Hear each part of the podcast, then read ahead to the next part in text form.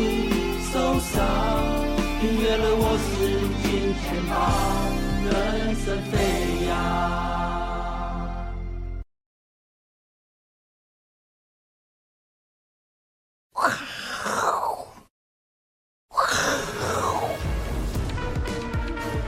欢迎收看，我是金钱豹啊，今天由我来第一棒啊，先来跟各位解读呃最近的这个行情哈。好，那各位投资人，画面上看到了哈，这个叫股市异常。今天我放第一张，为什么很重要？你知道？这个哈有有这个专家学者啊发现哈，就以这个以哈冲突之前，事实上战争还没开打之前，哎，竟然有人先知道。代表其实这个还是有内线，所以为什么这个美国的这个监管单位还有 FBI，现在只要有全世界爆发重大事件的时候啊，他们都会回过头去追追去追这个哈金融市场有没有这个所谓的异常？因为有异常交易的话，我比我举个例好了，假设啦，当然我是假设，假设我是一个这个这个呃，比如说破坏者，哈。那可能我可能针对那个标的物，我可能先去放空去，然后我呢比较黑心一点，我找人去放，我就找人去放炸弹。那这样一炸，我是不是就哎，我那个标的物是不是就掉下去了？好，就是靠这样赚钱。其实这个在过去哦，九幺幺事件的时候，呃，这个美国监管单位也曾经去追追这个问题啊。那现在发现哈，你看哦，这个。K 线图是什么？这是一个 MSCI 的以色列以色列股市的 ETF，好，这应该是 ETF，好 ETF。各位看这个时序哈，这个在平常啊，十月二号以前其实都没有什么交易量，都没有什么交易量。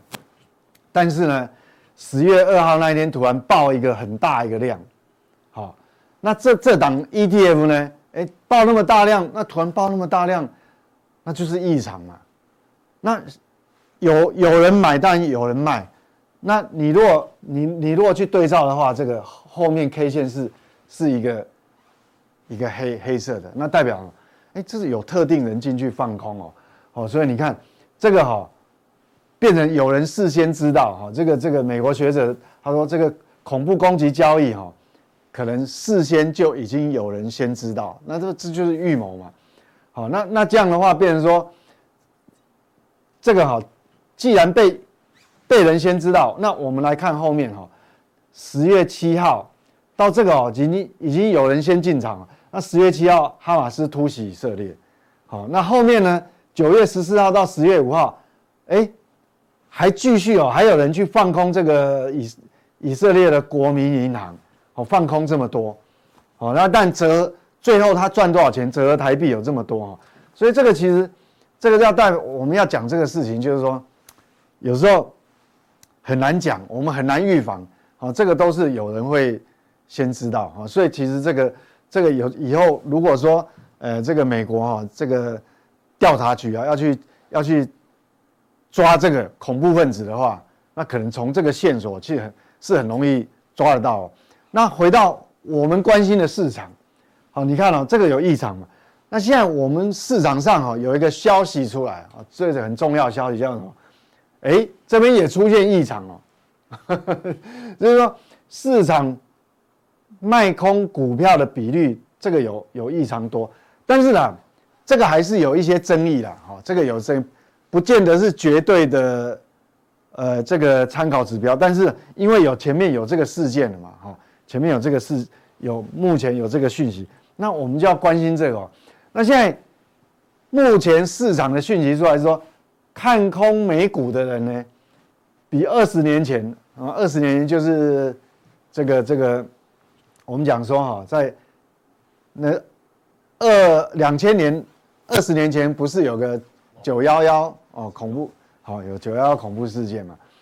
那认目前这个讯息是说，哎，这个有异异常的交易，事实上这个从这个金融海啸前到现在。这个比例是很高的哦，好，那当然，近期几个交易日有稍微回下来哦，有稍微回下来，但是还是在高档区啊，那是不是代表什么？那现在这个放空比率哈，它是预测嘛，哈，这个这个有一个放空比率，这个指标是预测未来十二个月股票总报酬率的一个就预期。那现在这个有没有异常？那我的看法是这样，诶，我是比较中性来解读了。为什么？因为我们如果对照美这个美股诶标普五百的 K 线图来讲哈，那这个应该放空近期放空的人应该是被嘎的哦，他是赔钱的。他是赔钱，好，那我们就要看哦。如果他打死不退，哦，但有有可能有些有稍微有一部分是出场了，因为他认为他可能看错了，好，就就有可能啊，有可能。那如果这个这些筹码放特定人份放空比率，这些人如果一直没有退的话，那是不是他看到了？他是不是预期好强烈预期未来可能是不是有？大跌的风险，不过目前为止，至少我们认为这些人目前是看错的，因为看美股的 K 线没有下来嘛，好，啊，只是说这个东西在我们就要放在心上，哎，是不是又是不是会跟前面这个事件一样说，哎，又有人先知道，但我们不知道，这个也要事后来验证才知道。但是到目前为止，到目前为止，应该这些放空人是赔钱的。哦，我只能这样解读，所以不一定对哦，不一定对哦。好，所以目前呃，这个这个所谓的呃犹他州的这个大学金融教授啊，他看到这个现象，那当然我们不知道说，呃，他是要表达说后面一定跌，好还是？当然他他是这样讲的，好，就是近期的走势类似两千年到两千零八年区出现的锯齿状上升。警告未来十二个月股市走跌的几率很高。其实我觉得这个有讲跟没讲，这讲废话，你知道吗？未来十二个月，喂，哎，这个很长哎。这些空单是不是这些特定人放空到他能够撑十二个月吗？我想可能没办法。好，所以这个有讲跟没讲一样。好，这个什么？而且它这个采样是两千年到两千零八年，投资人。你可以八年都不做股票吗？啊，不可能嘛！好，所以所以我觉得说，所以我觉得这个是参考哦。我们还是平常心以对，就是说，我们呃按照平常心，我们还是保持警戒，这个警觉性啊。但是我们参考就好，好，因为目前的讯息它是把这这个消息把它兜在一起，但是我不认为会会走一样啊。我还是按照我们自己的节奏。好，按照自己的节奏来做一个应对跟判断。好，回到我认为我们比较呃在意的哦，我个人比较在意，我觉得这这个还是贴着比跟我们比较近，因为我们也没有特定讯息啊，这没办法做研判。但是这个来讲哈，就跟我们息息相关了，因为这个是我们有脉络可循，好，有脉络可循。那所以这个讯息叫什么？因为坦白讲，过去一个多月的这些股股票市场的反应，金融市场反应，主要都是跟债券殖利率有关。好，你看哦，这个道琼指数走到目前为止还是相当强势哦。那事实上，这个其实就是跟这个在反映市场殖利率的看法。好，那因为债券一直走高嘛，那殖利率一直走低，那对股票市场的估值。即便你获利的评估都没有任何基本面没有任何改变，但是因为殖利率降低的关系，它的估值会被推推高，会被推高，哦，大概是这样。那当然市场目前预期是这样子哦，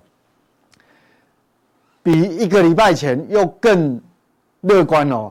一个礼拜前原本认为说，明年 FED 市场认为明年五月份才会第一次降息，但是现在已经提高到呃提早到三月份哦。哦，三月份了哈，那变成说三月份降息一码的几率已经升高到五十四个百分点，那其他部分呃不升息就是持平，没有动作啊，也是三十八个百分点。那降息一码已经过半了啊，超过百分之五十，所以这个因为这个原因在推动这个风险偏好，包括近期的比特币会大涨了哈。那股市还是很热哈，相当热。那主要应该是反映这个。那当然啦，如果以美国的专业机构，啊，这个是什么？这个专业专业机构，这个是什么？经济学家多数同意升息周期已经结束，好，但是认为利率最多只会下调零点五个百分点。那这个是什么？这个是 FED 的里面的一些呃经济学家哈，这个是啊，就是市场，他们比较不像市场这么乐观哈。这这边他们是呃经因为学者总是比较没有那么激烈哈，比较没有那么激烈。那我们就来关注一下。为什么市场会这样子预期？我跟各位报告一下，为什么市场会？我觉得哈，应该是跟这个两天前，两天前公布的，好，应该讲一天，应该讲对我们的时间来讲哈，对照我们的时间应该讲一天以前的哈。那这个是什么？这个美国职缺，因为刚公布出来，这个美国职缺降到二零二一年以来的最低水平，就是这个位置。好，这个位置，这只变成剩下从这个当初高达一千多万个职缺降到目前为止，刚刚公布出来的数字只有八百七十三万。那八百七十三万的职缺呢，就回到这个位置，是二零二一年以来的最低水平。那你如果对照对照目前失业的人数，啊，对照目前这个美国美国经济部手上的这个资料，失业人数。它的比值降到一点三，那一点三其实还是很热啊。我们坦白说，好，意思就是说，你每一位失业的人啊，美国每一位失业的人，至少还有一点三个职缺可以提供你来参考。好，那其实还是蛮高的嘛，至少你还没有掉到一以下嘛。所以其实，啊，其实这个虽然掉这么多哈，但是其实。它还是高位，哦，对照过去历史上还是高位，好，所以这个比值呢，现在来到一点三，一点三，所以是因为这个原因，让市场预估你降息又更提前，更提前就是这样，好，我想大概率应该主要是这个原因，好，好，那讲到这边哈，各位要记得哦，我们讲市场都有个结构性。应该讲预期的心理、预期结、预期性的这个结构啊，来牵引这个市场。那现在还处于什么？就是坏消息，这个是坏消息啊。好，职缺越职缺越来越少嘛，坏消息变成是股票市场的好消息。目前还是一直延续这样一个惯性，还没有改变。那我觉得哈，各位这边要礼拜五的考验就很重要。看礼拜五非农数据出来以后，假设非农数据是不好的，是低于预期的，那就要看股市的反应，是不是跟现在惯性是同样的？呃，一如一如往常哈。如果说它市场的反应还是坏消息，还是把它当好消息解读，好，就是说这个降降一码，三月降一码的几率又更高的时候，那代表等于说。这个坏消息是对 FED 的政策就是好消息嘛？好，那你你那我们就要看股市的反应了。好，因为这个牵扯到这个整个预期心理市场的反应是不是惯性会改变？那我们先看目前为止哈，因为你公布了这个职缺又加创波段新低的时候，那反映在公债市场，啊，这个是公债电子盘，我们不看。到昨天晚上为止，都还是红棒哦。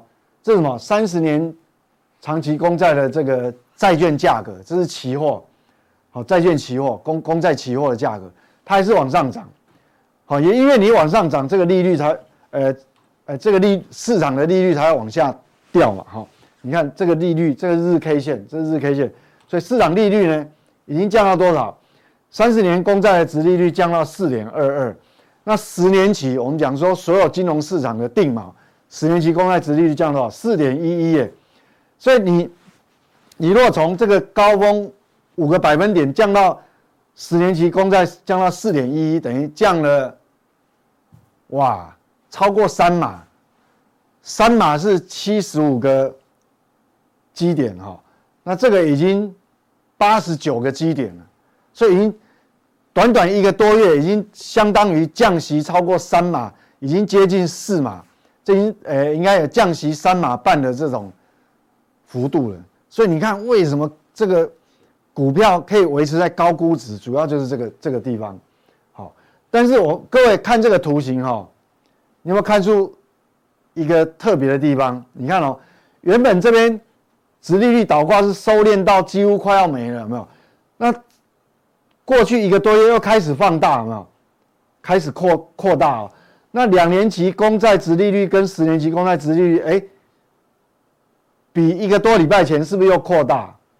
又开始倒挂，又开始越来越严重。那我们知道嘛，你倒挂倒挂的幅度越大，其实对照金融金融金融的族群，金融股是不利的。金融业为什么？因为你对他们的放款，哦，这个是有压力的，哈，对他们的营运是有压力，所以本来哈这边这边是有收敛，但是最近的一个多月以后，其实尤其是最近一个多礼拜，这边又开始放大，其实对对金融市场是不利的，所以你要观察哈，特别要观察这些最近，我想最近未来，比如未来一周两周，要特别去观察道琼指数里面的这个金融股的成分，那如果如果这个。这个道琼的金融股的成分股哦，万一走势又不好的话，那可能就对股市的影响就很大哈。好，这是另外一个我们要关注的。好，那接下来我们看哈，既然你的直缺引导到这个整个美国的直利率又开始往下降，那我们看是不是只有美国？这张图是什么？各国央行升息的预期。好，明年。升降息的预期，那因为都是负的嘛，这都是往下走的。好，零轴在这边哦，零轴在这个地方，好，零轴在这个地方，好。所以明年整个来看，都是全球主要央行都是要降，市场都预期会降息。那谁？那预期市场预期谁降的幅度会最大？因为我们通常过去一直在关注在美国嘛，结果这个图形一看，哎。市场预期降息明年哦，二零二四年哦，二零二四降息幅度最大竟然不是美国，各位猜是是哪个地域？地区是欧洲央行，因为你看哦，Fed Watch 目前以这个图来讲，到昨天十二月六号，市场预期联准会会降一点二五个百一点二六个百分点，结果。欧洲央行竟然市场预期会比美还超过美国，你看红色这一条还超过美国，有没有？到昨天要降一点三个百分点，那我我为什么会这样？你看红色是不是最近急降？好，蓝蓝色美国本来是大家都认为美国降息幅度会最大，就现在欧元区追上来了，追上来超过，那为什么会这样？主要就是哈。欧元区的物价指数，就欧元区的通膨率了，物价指数下降的速度竟然超过美国。各位看蓝色这条线，哇，降的幅度，尤其是最近的这这两三个月哈，是不是这个陡峭的程度比美国还要还要陡峭？啊啊，包括核心哦，即便你扣掉这个蔬果类，还有。能源类的哈，扣掉以后，连这个黄色的柱状体降的幅度都比美国还要大，就是因为它的消费者物价通膨指数了降的这个物价指数降的速度比美国还快，所以变成说它降息的预期，这红色的曲线啊超过美国，超过美国。那其他的地区呢？我们看哦，英国是这个黄色的，也是降啊。那连澳洲原本大家认为。它不太会降息，那明年呢，也预期会至少超过一码，好，在这个地方，好，那加拿大的是一个百分点，好，所以整个来讲，哈，都是降息的趋势。那欧欧盟主要是在这个地方，哈，欧洲，哈，欧洲，所以所以各位看，哈，因为短时短期间这个预期降息的幅度太大，所以导致什么？德国指数竟然还创历史新高，有没有？最近啊，创历史新高。各位想说，可是哈，我认为一件事情哦，不要太高兴了。该还的终究还是要还。为什么？你的景气已经烂成这个样子，其实你明年会好到，会比两年前、三年前那种无限 QE 的时候还要好吗？我想不会吧。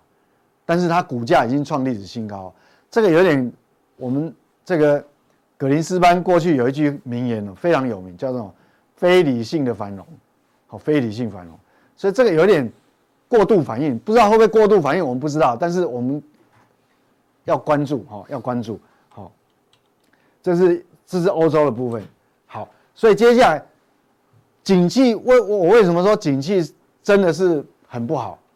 事实上哈，我们从这个油价的走势哈，可以看得出来，因为各位可以看到，最近油价走得非常快，呃，跌得非常快速。除了有一个因素啦，就是说，OPEC Plus 减产，可能减产的这个协议哈，那并不是，呃，大家并不是很一致，所以导致加速下跌。但是我认为，背后最大的因素，应该是跟这个。景气基本面有关系，因为我们知道嘛，我们讲说啊，全世界现在消耗是原油最大最大的经济体哦，不是美国，而是中国大陆。那我们知道中国大陆所有的基本面数据通通都不好，通通都不好，所以说这个可能跟基本面的需求会有关系哦。那我们来看，目前美国这个是轻原油期货的价格哈。那这个是原油的日 K 线，那我们如果从二零二三今年年初到现在来看啊，现啊这个因为我想美国这个期货的 K 线哈跟我们不一样，红色的是往下跌，红色是往下跌啊。那到昨天为止呢，它还都还在快速往下跌哦，重挫。那已经来到你看哦，今年以来的低档区，在这个地方曾经足了一个底部，好不好？这边盘整非常久。那现在已经进入进，因为它跌破七十块，好，来到这个位置。那我们来就来看哦，如果说这边的底部哈，这个形态它一旦被跌破，那我我认为哈，各位接下来就要看哦。过去蛮长一段时间，就我们讲说，基本面任何公布任不管美国还是欧洲的基本面的数据，只要公布出来都是市场反应都是坏消息就是好消息。因为坏消息的话，代表什么？基本面不好，那会提早降息，有没有？所以股市为什么才连德国都会创历史新高？但是接下来哈，我觉得第一棒，呃，第一个我们要测试的就要看礼拜五，这礼拜五美国要公布非农数据，那我们要很关注了。我们刚刚讲基本面哈，坏消息是不是会变成就真的是坏消息？就看要看美股的反应。为什么？因为你。你哎，看到油价的这个目前的位置呢？如果连这个位置都被跌破的话，那很可能真的全世界明年的景气会很糟哦。那现在就要看哦，那现在就要看股市要反映什么？股市你是要反映提前降息的预期，还是要反映基本面的这个状态？那就很重要。如果一旦美股开始反映坏消息就是坏消息了，那就不一样哦，整个结构性的惯性被改变哦。好，这个是我们要，我不是说一定会发生，但是我们要留意这样的改变，因为这个变成说跟我们在短线的呃这个交易、短线的布局就会有一些关系，也是风险嘛，我们要控制风险。好，这个这个事实上这反映基本面确实是不好。好，好，那不管怎么样。其实这个也是代表我们，我常讲一句话，钱，呃，人会骗人嘛，对不对？现在诈骗集团多到不得了。那我讲，人会骗人嘛，但是钱不会骗人。我讲钱，钱为什么不会骗人？台股最近又有个讯息，哦，所以刚国际股市我们要注意那个要点哈，就是说你看有没有那个一如往常的那种惯性。那一样哦，我们来看哦，最近也是哦，AI 的讯息也是不断，你看。Google 哇，什么？你看有很多也是属于正面的讯息出来嘛，好，推出又更更好的一个一个 AI 的这个这个这个解决方案，好，就是用那个比如说呃一个运演算法，那一样哦，AMD 还推出一个效能比什么辉达的一百效能更多的可以提升六十八，可是 M D 你看昨天晚上走势也不怎么样啊。哦，Google 昨天晚上的走势也不怎么样啊，所以讯息很多，你看哦，就目前哦，每天啊，每天这股市大概有一半的版面也是跟 AI 有关系的，哦，要么说哦，这个因为呃 AI 的话什么呃营收会看好，但是我刚讲哦。人会骗人，钱不会骗人，什么意思？各位看好，这个是投信，投信礼拜一到礼拜三，好，那今天是礼拜四嘛？因为礼拜四我现在录影的当下，现在下午的时间，我们也不知道，我也不知道投信买卖超，但是观察这礼拜一到礼拜三，投信的买超跟卖超，因为媒体很喜欢用哦，媒信呃投信什么又要又要做账啊，又要干什么？我跟你讲。这个哈、哦，人会骗人，钱不会骗人。我们看投信的动作，各位看哦，AI 的讯息一大堆，但是哦，这礼拜一到礼拜三，你看它投信卖超，我们用卖超金额排行榜前面的，你看，第一名是六六六九纬颖，第二名是广达，第三名是什么？纬创，第四名智原，第五名奇鋐，哇，这个。这个一麻袋哦，全部都是跟跟 AI 有关系。那你 AI 这么好，那我们为什么投信一直卖？见鬼了，你知道吗？见鬼！反而我们看投信买超的动作是什么？就是我为什么会特别？因为我平常很少在，我我不是阿司匹林筹码专家哦，我很少在看这个筹码，比较少了。但是为什么这一今天会提这个？就因为最近在公布营收。我想投信有这么多研究员，你营收陆陆续续公布的时候，到下礼拜一、礼拜二全部公布完，各位要特别关注这个法法人的动向。为什么？我刚讲人会骗人，钱不会骗人。这营收一公布以后，这些研究员一定会重新对这个这个每一家指标公司哦，重点公司都会做一些看法的调整。那你看，他们都是在。卖超 AI，那买什么？联电、统一、新普、远东新，这个好像，这好像跟 跟，目前讯息都兜不起来。只有好，这个有有一个是指比较，这都是第一名是什么？联电。那我们来看一下哈，最近刚公布营收已经公布出来，这是大立光。那大立光营收是创历史新高哦。那我们麻烦这个。导播哦，帮我们打一下大立光的 K 线。那我们看股价 K 线的表现。你看哦，这个是到今天为止。那各位看，这是营收创历史新高，但是它股价推不上去。所以我说，最最近我们要关注的就是说，这个你讯息的利多到底能不能反映在股价上面？因为人会骗人，钱不会骗人。这是大大立光。那我们再回到。字卡，好，这是大立光的这个营收创历史新高。但是另外一个指标股呢，这叫联电。那联电的营收呢，是近六个月的新低，它是往下微幅往下，有没有？它没有创新高，营收表现不怎么样啊。但反而我们刚刚看到投信的买超是第一名。好，这礼拜一到礼拜三，那我们来看联电的 K 线图。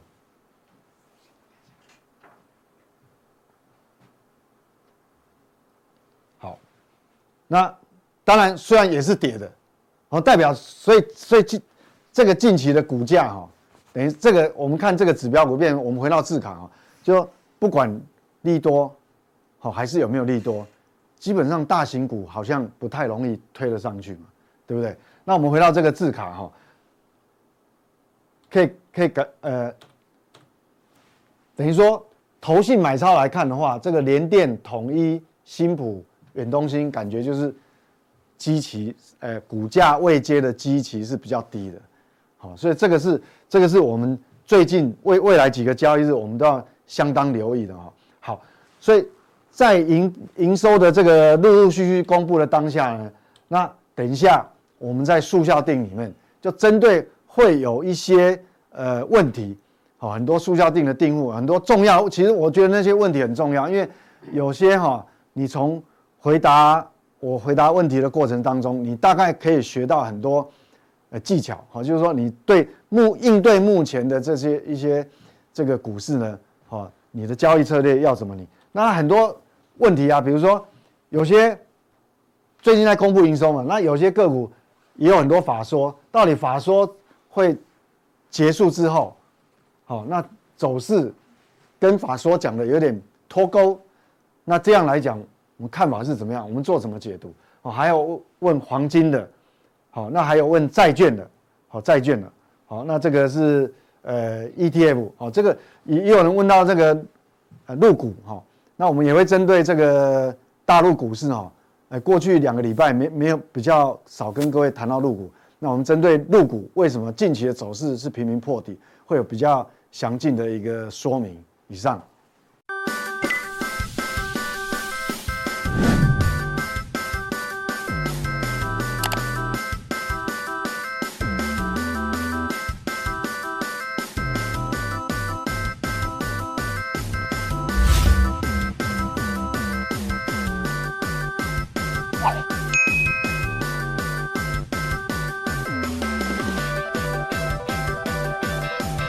各位朋友，大家好！哦，今天这个礼拜四又来这里。一开始，他们拿这个图给我说要泰瑞斯，那我很简单哈。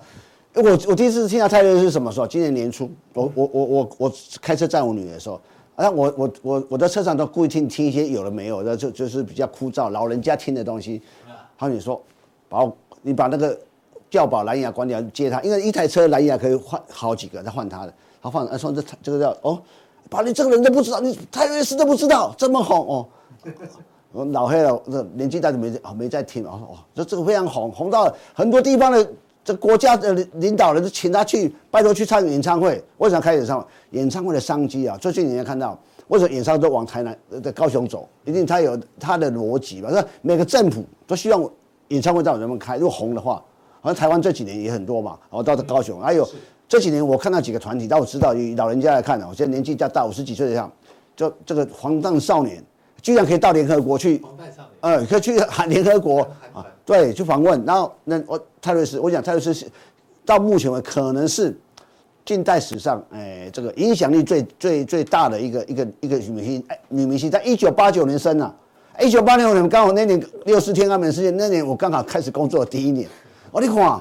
那就要上太呀，就这厉害啊！的年度了，那知知道这啊？其实他有一件事情哦，我我我觉得这叫网络时代的来临。这些人呃的歌曲，些也许我们现在呃像我们去唱那卡西欧唱歌，或者 KTV 唱歌都唱老歌。可是我觉得现在的年轻人听的歌，我想的歌根本不太逻辑，不太。而且第一个，我觉得网络流行之后呢，呃，现在很多人讲这样，呃，这样我们在产业上出现美中对抗之后，很多说啊，这个是未来的这个全球化会。会受到影响，可是文化全球文化，我们讲文化这个这个行这个这个这个行业啊，这个逻辑啊，因为在网络互通的时候，会传播的更更好更大。比如说，你看哦，我们现在每天看的串流平台，我们不是不是在看有线电视的，所以我每天呃，我们家里有有有 Disney Plus，有有 Apple，有有有 Netflix。我们我们这三个三个人轮流在看啊，我就说你接受到外面讯息越多，一些网络上的这些歌星一一红啊，它影响力很大啊。最近它有个红，它本来哈像 Apple 啊，全世界市值最高的公司，它本来啊呃要去 Apple TV 呃 Apple Music 去去放音乐，它有它的吸引观众吸引听众有个有有有策措施说你要听三个月免费，啊三个月不够，错再再再就就试听三个月，可是试听三个月的时候。如果我放泰瑞斯的歌，放谁的歌，或周杰伦的歌，那三个月不给版税，不给版税，苹果不给版税，后来泰瑞斯去抗议，说怎么可以这样？后来苹果 归回归回去，说好，为什么？就就知道，哎，他可以一个人对抗苹果，这个力量多大？所以我说不要常常不要小看文化的力量，文化的力量很非常可怕。就包括我们最近，我们上个上个月我们去那个日本的时候。我们在我们去那个那个新潟市的一一个燕条市市长出来，我们还提刚才聊说，呃，支持呃，我们市长支持来聊什么？聊那个大谷翔平哦，他开始觉得说，哎，他日本人光荣。我一说，文化体育未来的影响力是超乎大家想象之外，而且超所政治范围政政治之上的。所以，我就说，也许大家说未来台台全球的产业可能是呃全球化被破坏掉，可是文化这一块，我认为未来的的说全球化会更融洽、跟面，而这个再来我们的文化的力量会影响到各个层面、经济层面，所以我们说选股来讲，呃，也也也许未来的一个一个想法要用这个逻辑去想事情。那最近我们在看一个事情，好，最近啊，我在看，就年终到了，去年哦。我我就把我去年底收集的这一些，呃，我我喜欢看看人家投资报告，哦，我我我收集一下，哎，呃，去年底啊，今年初很多投资报告，然后我再看，其实去年底到今去啊今年初，很多很多的法人也好，很多的媒体也好，没有人看好二零二三年，嗯，几乎九我那九成以上都看坏。为什么看坏？他说升息呀、啊，俄乌战争啊，通膨，恶性通膨。那时候还说恶性通膨很严重啊。那我就那时候跟我就我我记得我在那边跟他讲，什么叫恶性通膨？我们从学历来讲，我们谈事情的时候讲恶性通膨，就是失业率失业率高涨，而而且像那个通膨数字很这个通膨数字很高嘛，失业率高这个。可是我发现通膨虽然高，可是失业率很低啊。你你你懂是吧？就是说，你当人家在喊恶性通膨，你就心想说啊，你在讲什么物件啊？所以所以就想，那那那可是今年，今年呢，有没有好像一回头一年过，好像没有想象大家想那么惨？为什么？一定有原因的逻辑嘛？啊，所以所以你要看，我会发现说，这个资金最近你看那个，哎，西班牙创新高，哎，大家有没有注意西班牙？哎，最近。你看这个意大利哦创新高，法国准备创新高，德国创新高，其实还有呢，很多地方类似的，包括最近墨西哥股市也很强。印度，印度，印度一路走，那那那不要讲。那他说，我们就想看德国好了。二零二零年，二啊去年二零二二年二月二月底，俄乌战争一开打说，哇，那个那个那个这这如果都陷入拉长年，你会发现。欧洲惨呐，那时候大家说缺油，缺什么？缺呃，通膨好严重。现在一看，哎，好像都过去，俄乌战争还在打，那就过去了。那那啊，这个这个法国也是，这个西班牙更是。所以我是说，常觉得市场上会反映一些一些我们现在那为什么会这样涨？只有一种可能，就是说全世界升息已经到顶端了，随时有降，就是即即使没有降息，也不再升息了。啊，所以你你你你你去发现了，其实这个世界上哦。哎，经过这一轮循环之后呢，有个全世界共同现象，有钱人更有钱。对，那那个财务平财务差距越大，不管是呃不管是台湾也好，不管是欧洲这样，那这些钱又跑出来。所以我说，所以你你会发现我，我我看到这时候这个这些股票在涨，就有这种感触。第二个，全这些欧美股票都大涨，包括道琼啊，这就是因为创新高。全世界创新的能力动能动能在哪边？创新的动能就在美国这些公司。那就像一种呃，苹果、微软、呃，阿马总啊，Google 在啊，特斯拉或 NVIDIA 啊，都在创新嘛，所以这经济发展都是往这边在走嘛，所以它破被台湾超越，要继续跌。你说你看哦，你看很多的很多的个股哈，快手四百一十七跌到六十块，快手是什么？短影音呐，短影的股票崩盘呐，哦，专项还有这哔哩哔哩或者抖音啊，这个哦，哔哩哔哩也是啊，哎。看这几千块，竟然是多少？七十个，七十块。那崩盘这种这种这种东西，你这这个啊，我们叫这个叫美团好了。美团是中国最大的这个这外外卖外卖平台，最高四百多块，四百六十块港币，现在就是多少？八十块港币。你你说这你你这为什么港股会很惨？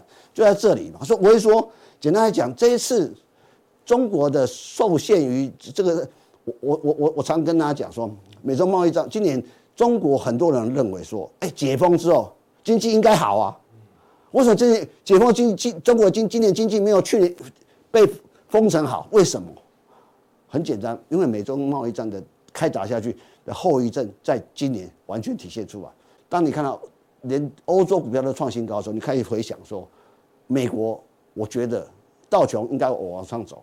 的可能性，那台湾股票市场会不会涨？就看两档股票，一个就是台积电，一个一一个就联发科。是，那台积电很简单嘛，你看最近这个这个 Intel 订单来了，啊啊高通订单都来了，啊明天这些 AI 的，啊这个这一年去库存，这一两年一年半的去去库去去库存之后，大家都相信，大家都就就开始这个半导体的产业的那个明年复复苏的可能性很高，所以我一直觉得，台湾只要台积电往六百块上走，台股创新高的可能性很高，就是就是这这样的逻辑。哦，这时候因为台积电两年没涨，因为它它等只休息了两年了嘛，哦，所以这个啊啊第二个，当然短线上，因为它十二月吧，今最近的电力股又又往上喷，所以这个就是有一点像呃。呃，政策政策做多的一个，大家预期预期啊，刚好遇到很轧空。我想你去看哦，那些电那些电力股其实融资都不多，那融券它会多一点就形成高空，啊，这这是短线的现象。那下一个往美国走，跟美国连接的企业，我觉得的产业，我觉得下一循环大家要特别注意，这些个股可能会重新再来哦，这是一个。那回头再看这张股票，是我今年等，我今年其实我今年有。大概有几档股票，我用生命等等到了。第一个是但四季风电是，而且四季风电，我一讲说四季风电已经比四季刚好啊。就看这个已经说，那第二个是什么？红泉，红泉嘛，啊年上半年是什么？是汉翔嘛。所以有时候，有时候，有时候有些人是值得去等待的哦。有些产业个股是值得去等待的啊。我这是我就是我等待来的哈。学学学会等待，值得一份拥有。我觉得这这他们写的蛮好的啊，小编写的很好。所以所以很多事情等待，其实我们明知道这个会好，可是你为什么人人又很奇怪，就说这大家自以为很聪明，就说啊，还高票，我这转强再来买，转强再来买，或者我先抢短线。可是什么叫转强？你转强的什么什么叫转强？这个是很有，就像我最后我补充一个，我今年五月份，我在泰国考察团的时候，一天早一天我第第二天第三早上一看，我看到广达广达涨停板，那时候才八八十几块左右哦哦，马上涨一个，哎呦这股性怎么变那么好？从那股广达嘛几几十年没涨停板，那叫其实平常这个是转强。你如果你没有广达，那没有提前布局的话，你要不要追？你要不要买？对。啊，就是你懂你懂我是吧？就像前阵子红泉开始刚才突破一一零九的时候，你要不要买？因为它成交量不大，你能买几张？所以就有时候你所以我觉得学会去等待，学看理解一个产业，学会去等待，我觉得啊，到底会不会成功？我当然就看几率说，但是你久而久之，你会有一种感觉，我觉得这个产业不错，而且你看起来股价可以，所以很多事情很多事情。